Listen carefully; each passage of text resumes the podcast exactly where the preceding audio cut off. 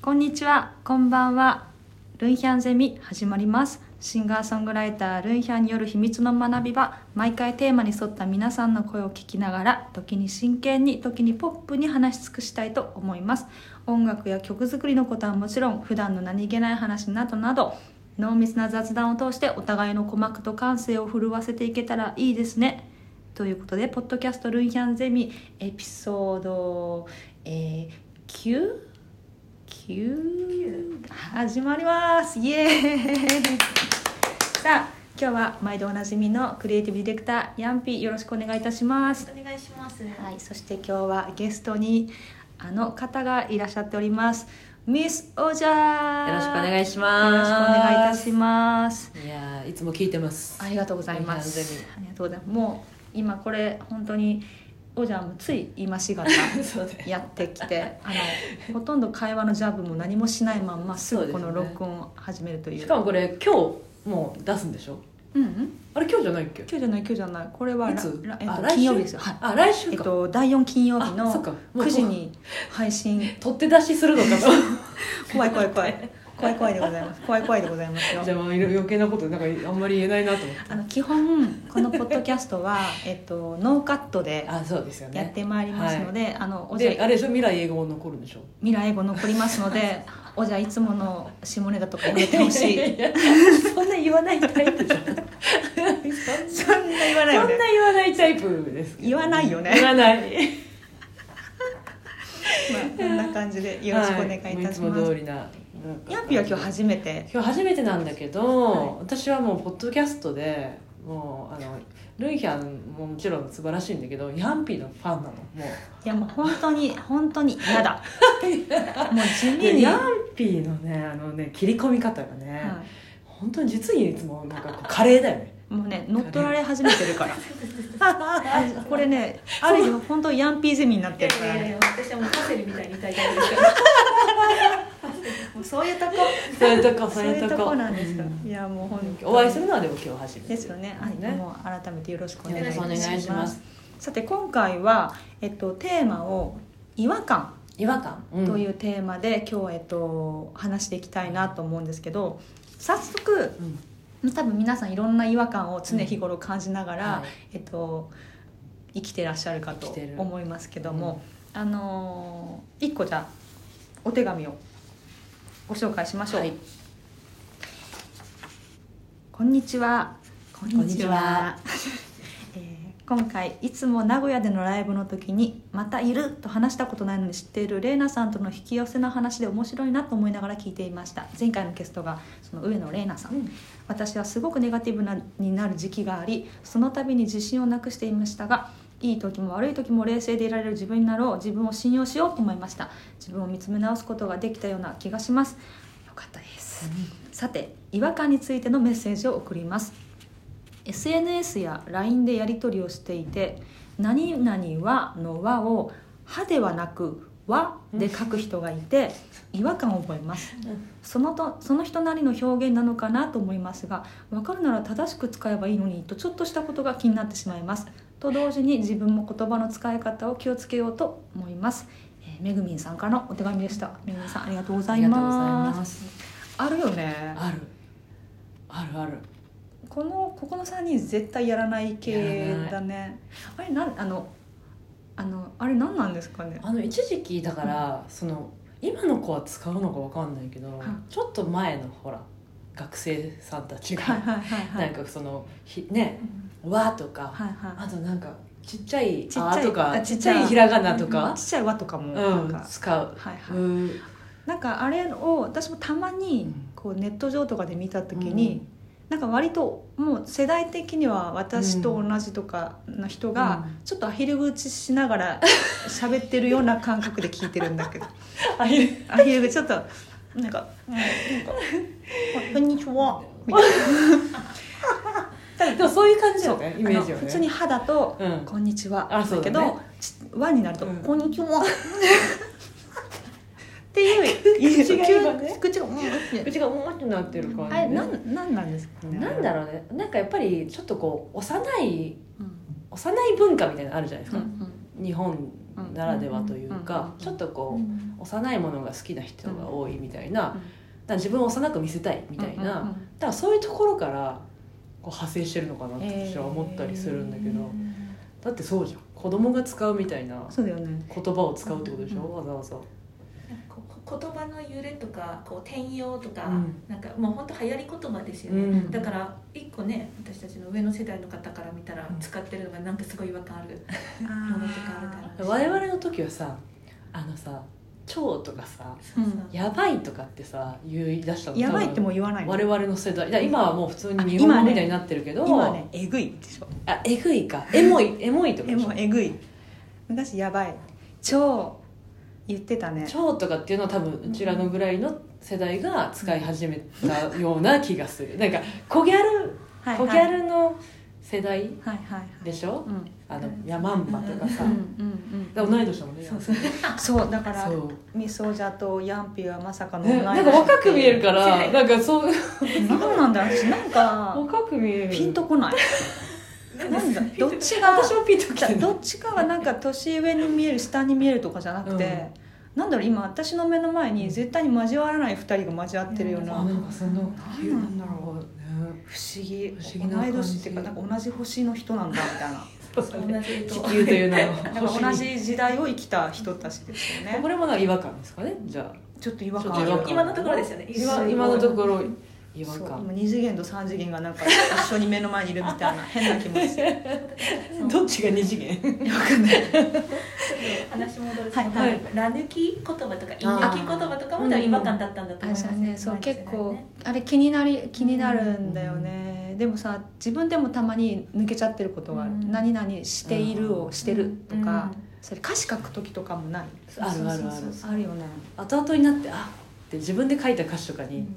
ツッコミ入れる時とかもでもね最近それこそあのエイトの作品一緒に作ってる時に、そのいして居抜き言葉を気をつけようとして「している」って書いたものに対してエイトが「してる」って歌いたくて「してる」って歌ってて、本人はこれ歌詞が「している」って書いてるんですけど「してる」に直したいですって言って、でもね日本語的にはね「い」が抜けるの変なんだよね、うん。でもニュアンス的には「してる」の方が本人はしっくりくるっていうことで、そうやってじゃあ「してる」にしようって言ったんだけど、なんか言葉ってこうやってもしかすると変わっていくのかもなってすっごい思った、なんかその「い」いが抜けてるのとかはもう全然気にならない。気にならない。うん、全然もう歌のニュアンスで逆に歌詞はもう作っちゃってもいいぐらいの、まあ、たまに自分でツッコミ入れる時もあるけど、うん。なんかそういう感覚でいて、うん。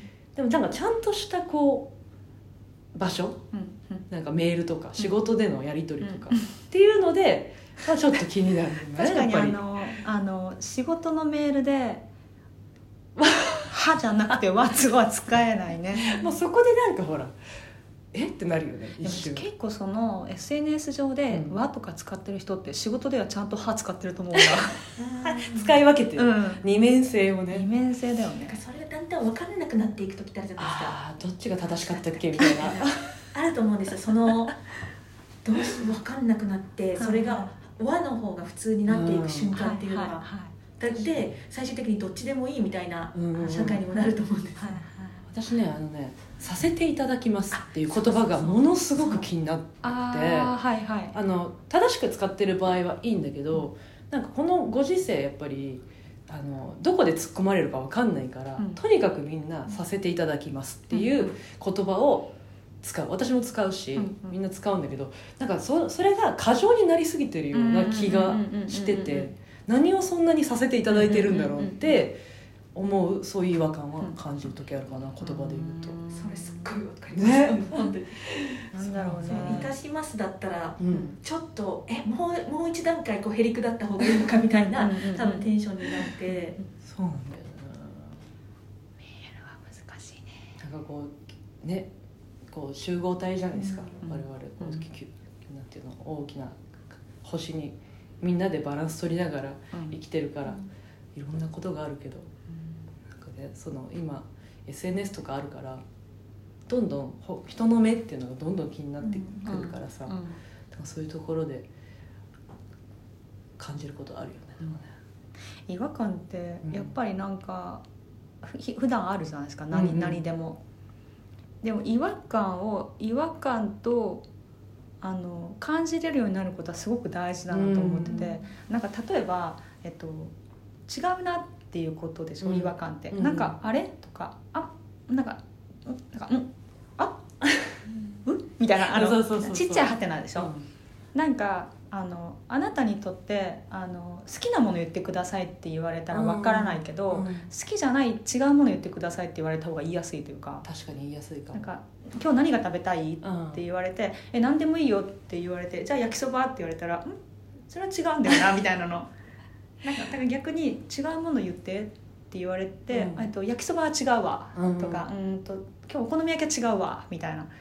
なんか違和感とそれってちょっと似てる気がする。うんそうじゃないものの方が上げやすい。うんうん。確かにそうなんかかも違和感ってすごい大事な信号だなって思う、なんか年代とともに変わってくるものでもあると思ってて、うんうんうん。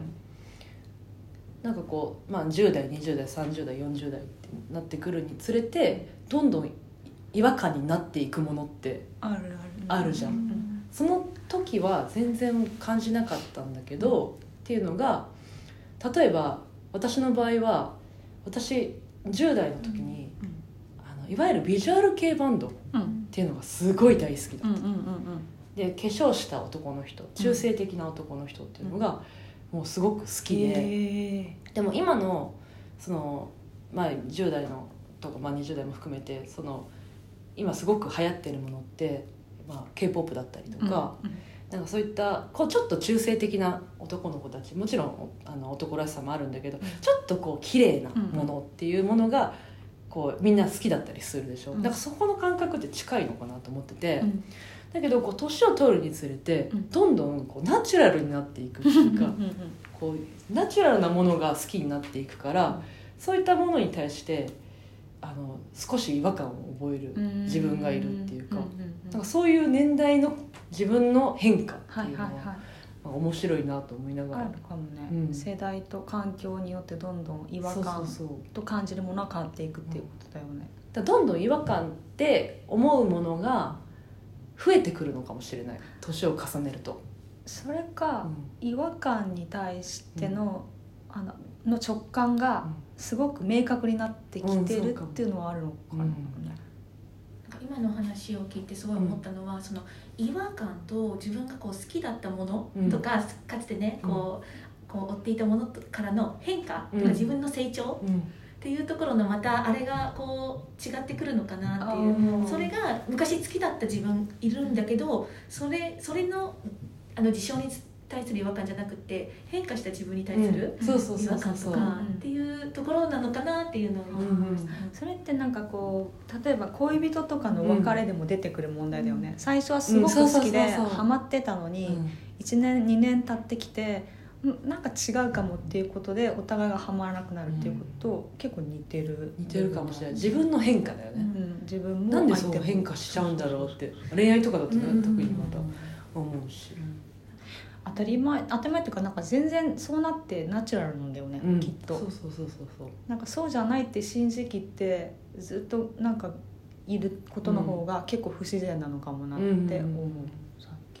なんかその今日なんかちょっと別のことを考えてて自分じゃないだから他者とか他のものに対する違和感うんって自分がもしあるとするじゃないですか、うん。それってこう自分の思い通りにならないことうん。に対するこうなんだろう。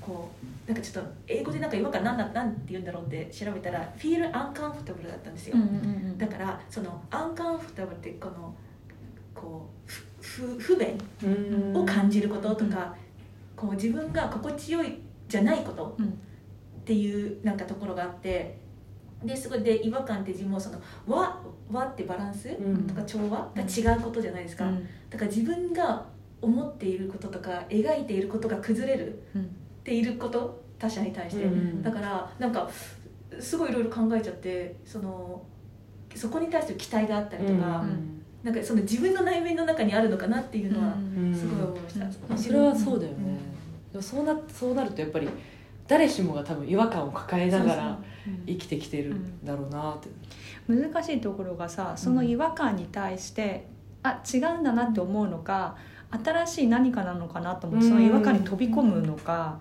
なんかそれによっても変わってくるんだけど大人になればなるほどうん。違和感は違うって思いがちだよね、確かにね。そこもにう入っていく気力も体力も。あのなんかねエネルギー使うよね。エネルギー使うと思うな。それはありますね。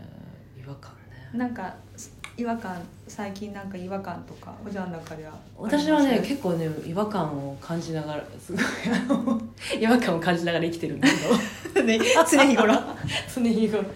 私違和感っていうか違和感っていうか、うんなんだろう。あの私が一番最近こう自分の中で気になるのはエスカレーター。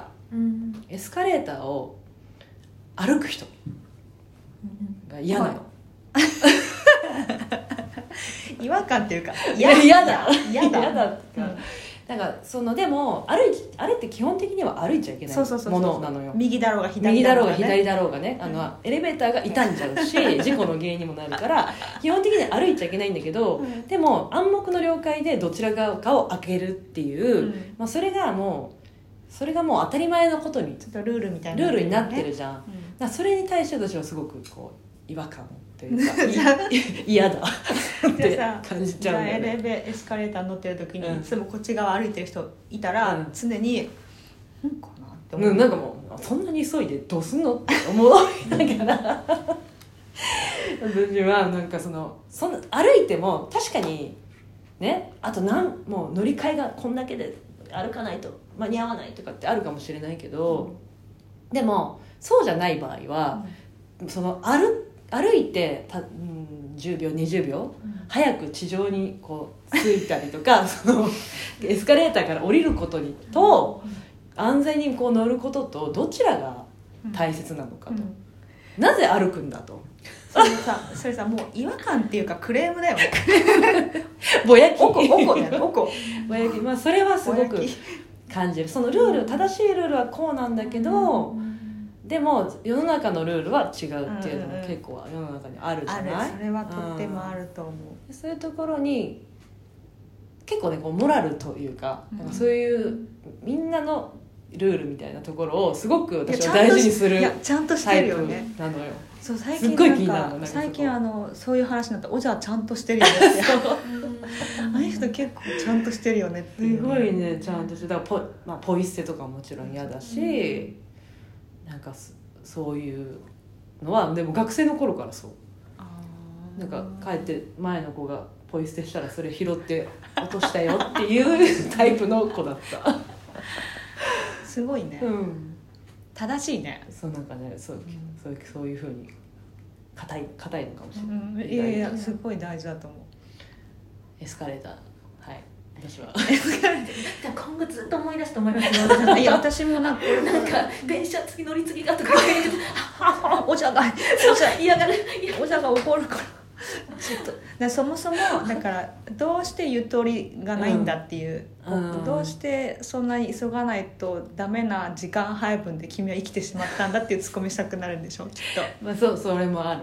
でも、まあ、かといって自分がそんなゆとりを持って生きてるかっていうと、別にそうじゃないからあとはあれだね。なんかこう赤信号みんなで渡ればっていうところに対してあのどうなのって思ってる人だからね。そうちゃんとね。でもましてやそっちのが正しいってみんな思ってるところあるじゃん。本当そういうことだらけだと思う。ニュース見ててもすごく思う、なんかこれを今から悪としてうん。叩きましょうねっていうニュースに対してみんなまんまと叩くよなって思う、うんうんうんあれもね違和感の一つだね。そうだねそれはあるかでも本当ちちっちゃな日々の違和感だったらなんか服毎日着てなんか違うなみたいななうん。時とかも出ちゃった時にはすぐ着替えたいとか思います。あるあるあるあるああるる。今の時期特にあるね。何着ていいかわからないみたいな。暑いじゃんみたいな、暑い。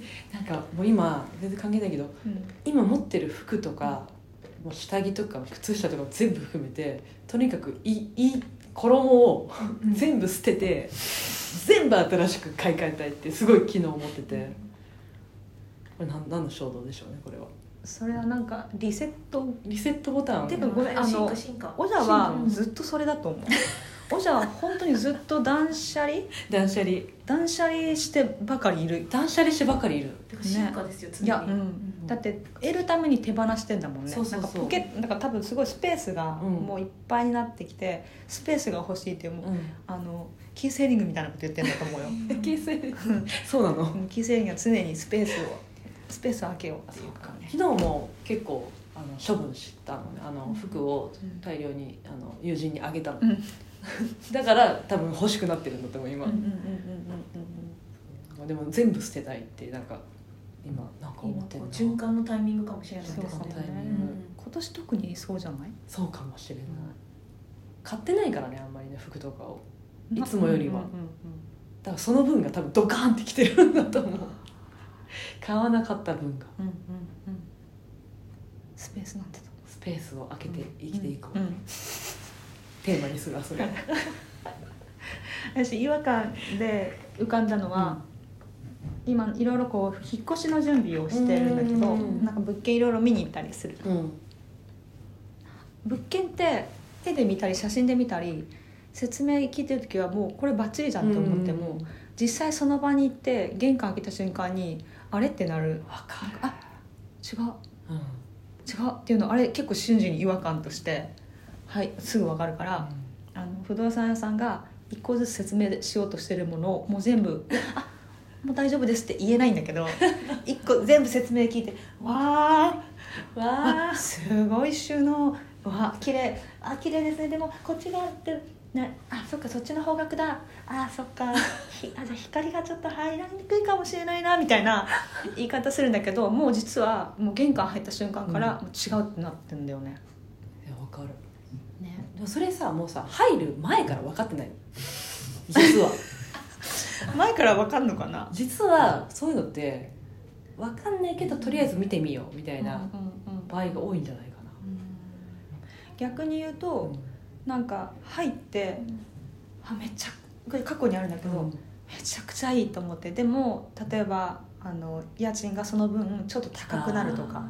でも違和感を感じあて、あの自分の予算で済むぐらいだったら、バチコンとはまったものをちょっと予算上げてでも買おうって思うんだよね、絶対そうだと思う、ね。私結構家のああいうなんか賃貸の違和感はすごい大事にした方がいいと思ってるね、うん住みますからね、うん。家はねで家賃払うにしても結構高いんじそうそうそう。ゃないしかも結局その違和感が元になって、うん。最終的にそれが大きくなってることって多いと思う、ん。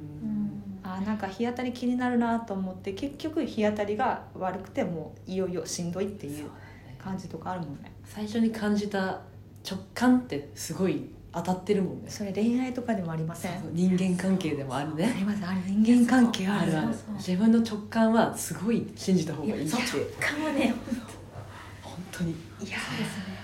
いやし仕事もなんか初動でねじれたやつってずっとねじれていったりあすそうそうるじゃないですかそうそうそう。うまくいかないよねそういうのってそうだ結局ね。からちょっとね多分ちなんかなんかがハマってなかったりするんでしょうね、うまくいったと思っても気づいたらやっぱり元に戻ってることの方が多いから、うんうんうんうん。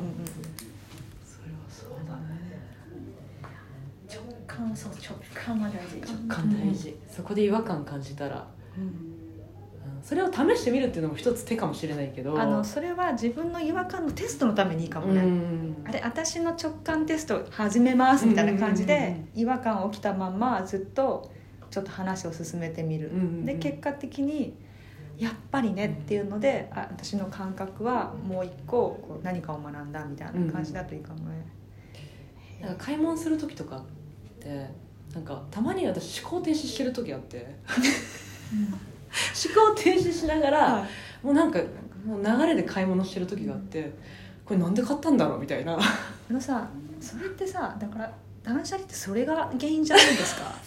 そうだだからそう。だからもう無有病者のように あの買い物してる時があるから欲しいものがあるっていうよりも買うっていう行為でストレス発散してるってことだね買うことにもう購買意欲だけ、手に入ったらもうしょもうそんなんいらないかもなんっていう、でこれ買ったんだろう？みたいな。それは断捨離だわ。そうなのよ、うん。だから定期的に断捨離をするんだけど。ねパパンパンなのかもね自分のスペースがね。そうなのかもしれない。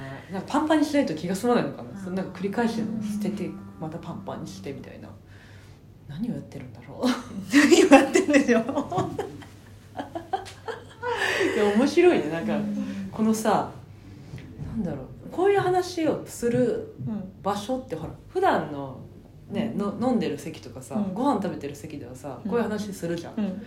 だけどさこれはさ録音してさ 世にさ未来英語をさ残されるってさ すごい緊張感あるんだけどそうわさかるわかるわかる。でもなんかこのかこういう会話は面白いね。なんかすごくさ感覚的な話をするうん。ポッドキャストなのこうん。のなんかルイ・ハンゼミって。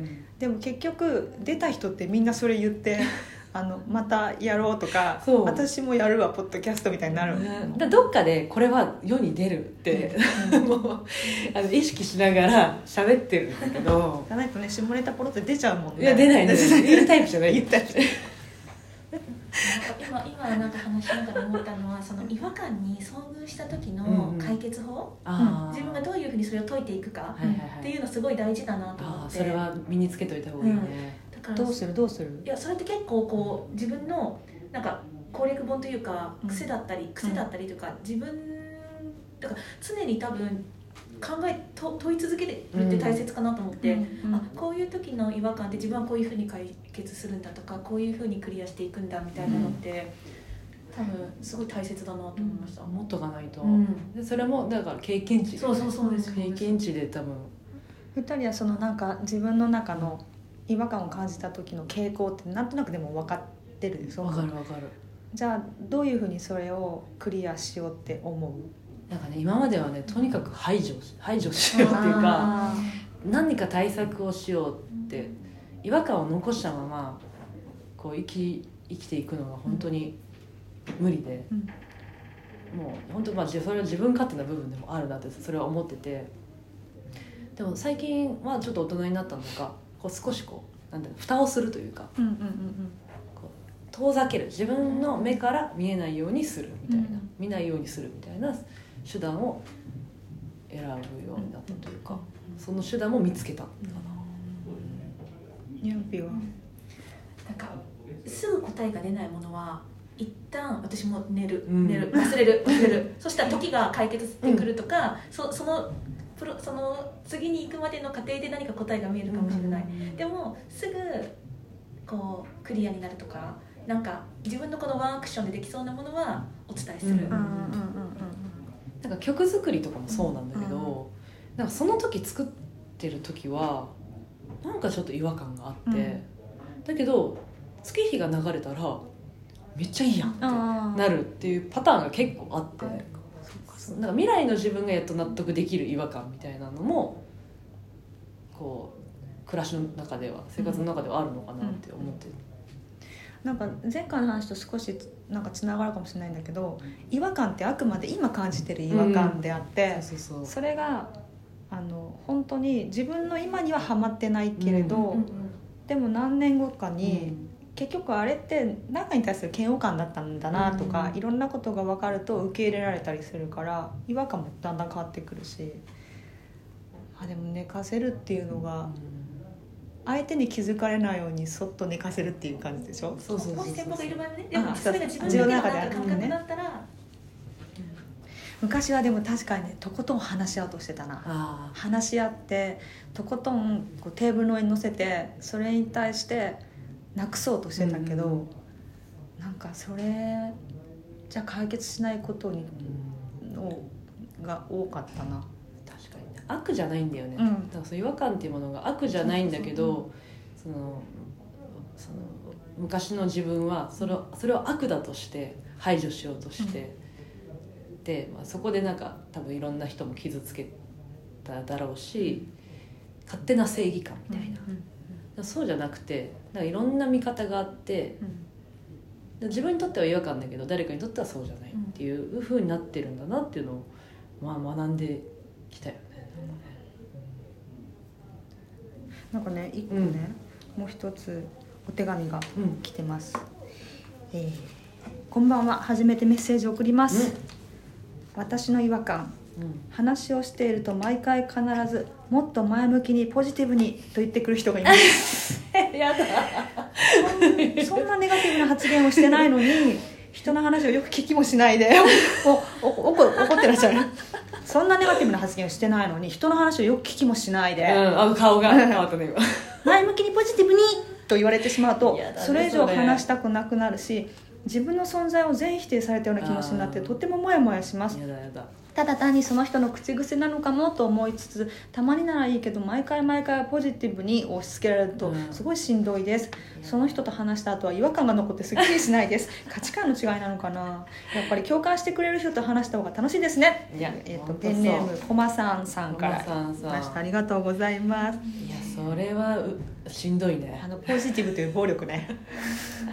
ポジティブキャンペポーンね。ジティブキャンペーンはやめてほしいだねからあのすごい落ち込んでるのに、うん。すごく無理やりハッピーな曲を聴かせられてるような感じでしょきっと。やだね。おお伝えしてみるといいですね。関係性にもよりますが。なぜならだってもしね一緒に話す機会が多いのであれば、うん。ね。そうだよね。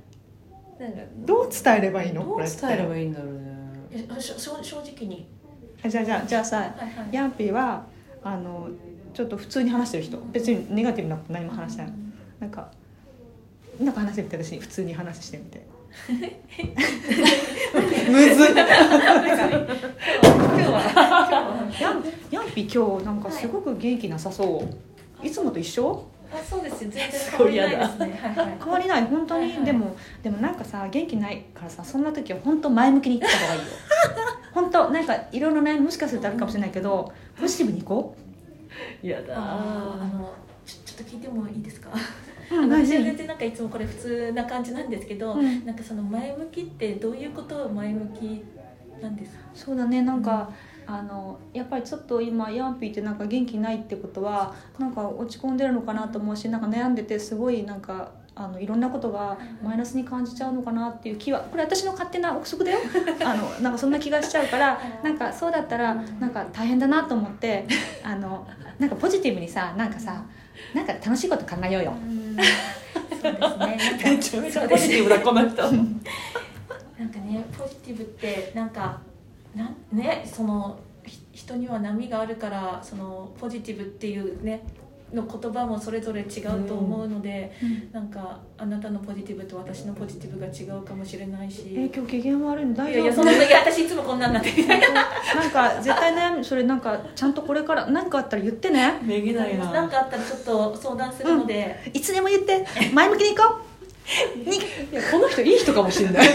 本当にいい人たちよ多分いい人。ただのいい人かもしれない。待ってポジティブにってすごい言ってたらすごい明るい気持ちになった すごい怖く怖かったけど多分なんかです。なんかななんかな善意なんですよね。でもそうだね。善でその善意が、善意が必ずしもいい方向に導くとは限らなくって、だから、そうん、善意ってその反対に導く可能性もあるから、うんやっぱり自分自身がなんかそれを言う時に気をつける一回考えるんですよね、多分これ自分の本当に心の底からその方をポジティブにしたい、うんうんしてほしいなってほしい幸せになってほしいっていうものなのかそのねこう塗り絵のような感じでポジティブという言葉がうん。自分のこのこうなんだろうこう低ケークになのか、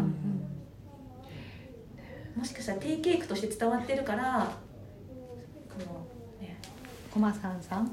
がフラットがいいよね、うんうんあのさネガティブも嫌だしさ。ネガティブすぎるのも嫌だしさ。ポジティブすぎるのもさ嫌じゃん人間ってさあのフラットがいい。って思う。だからその定型文を、とかを目の前でバチコンってはめられるんじゃなくて、今ここで何が必要で、うん。この人は一体何を今欲してるのか、何を解決したいのかっていうのを一緒に考えるってだけでだいぶ心は救われるよね、うん。なんか今その前向きにポジティブにみたいなことをねうん。こういうあのシミュレーション、うん。小芝居でうん。こう言うこう向けられて、うん。そこの前向きにポジティブにってことのは次のあ解決法じゃないですか。だからその人の次のなんて言うんだろうアクションを遮る？うん。えっとだからヤンピーのアクションをア遮る。クション自分の次の考えるのを遮る言葉だなって思いました、うん。うん。それを言われたこう向けられたら自分はそれ以以上次の、うん。はいはい。こう考える余地じゃあそうならなければいけないんだっていううん。ところに行くから自分がこう回り道することを確かに。逆に言うと私、うん。まあ、前向きにポジティブにってずっと言ってたじゃん。ずっとヤンピを無視してた。そうそうそう。そうだよね。私はヤンピを無視しないとこれが言えなかった、そうだからそう。ででどんどん自分が元気になっていく。そうだんだん自分だから自分に入り返ってたよ、うん自分に言い聞かせて。うん。だそれってなんかあの占いもちょっと似てるよね、私占いが苦手なのは、なんかその言われた言葉によってその自分の次のアクションがさ、そこ狭まっちゃうっていうのはちょっと似てるのかなって今話を聞きながらうん。思った。だからあんまりいいことも悪いことも聞きたくないって思ってるんだけど、うんうん。へえシミュレーションってすごい大シ事だね。ミュレーション大事かもヤンピー困ってたよね。いやいやだからその次がないんですよ。いやそう前向きにポジティブになれるのが一番ででも自分は今そうなれないというところがあるじゃないですか、で今、うん。私に対してちょっと諦めたでしょ。うん、そうだからそうそうっていうか だからそうなるとで別自分がね今そういうそのネガティブとかこう、ひ悲観してない状況においてもそう言われると、どうしようもなくなっちゃうんですよ、ね、そうなのかなってこうね、うん。洗脳されてくるところもあるしねダメだこりゃ。ダメ。だ喋、らない方がいいよその人と。だからその言葉がねあの全然こう悪意があるとか全くないけどでもその誰かにね向ける時自分が一回こう考えてみるっていうのが大切かふわっとしてるしね前向きにポジティブにっていう言葉って。もう違和感具体的じゃないから。違和感ありありだよ ね。違和感ありありでした。ありありでした。逆に。ネガティブすぎてもポジティブすぎてもうん。違和感ありあり、ですね。うんいるけどねそういう人ね。うん。本当今まだ引きずってる。ヤンピーすごい無視した気分ずっと 引きずってる。だからそうだからそうなるんでしょうね。なるなる。ねシミュレーションだかもしれない。違和感。違和感違和感は？私お家お家お家見に行った。あらあ違和感ね。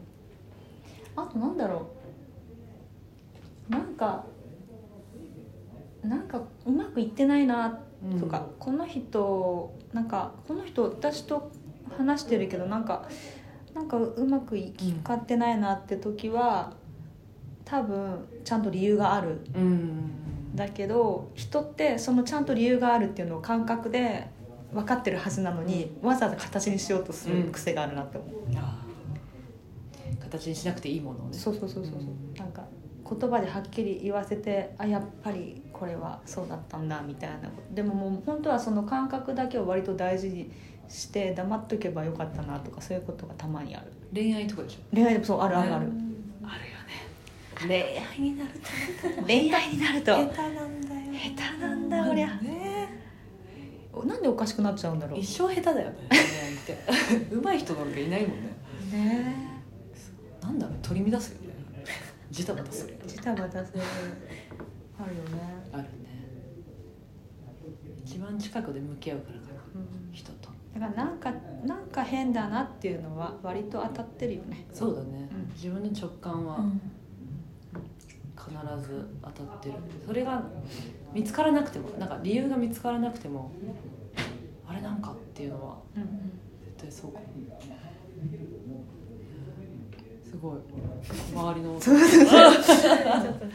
いよいいよ大丈夫聞かれちゃいけない会議してないよ。大丈夫未来英語残るからさ。大丈夫。あでもそろそろまあもうあっという間だね。あっという間なんです楽よしいこれさあ違和感についてですけど違和感はすごく直感とリンクしているっていうこうん。リンクしてとがますね話しながらすごく私分かはったそれは。分かった。あとは本当に違和感を違和感としてちゃんとキャッチするっていうことが自分の心の声に耳を傾ける中ですごく大事なことだなと。みんな結構今聞かないふりしてることが多いですよ、うん自分の心。でもなんかこういう時代だからこそ自分の体とか心に耳を傾けるのはとても大事なんだけどやり方がわからない人は違和感。うん違和感を見つけることで何か大きなヒントがあるかもしれないなというまあそんな感じでした。えー、ちょっとまたぜひやりねましょう、ちょっとそうね。楽しいこの違和感をテーマにまだまだ2時間ぐらい喋れそうな。これあっという間なんです。あっという間だわ、はい。本当に。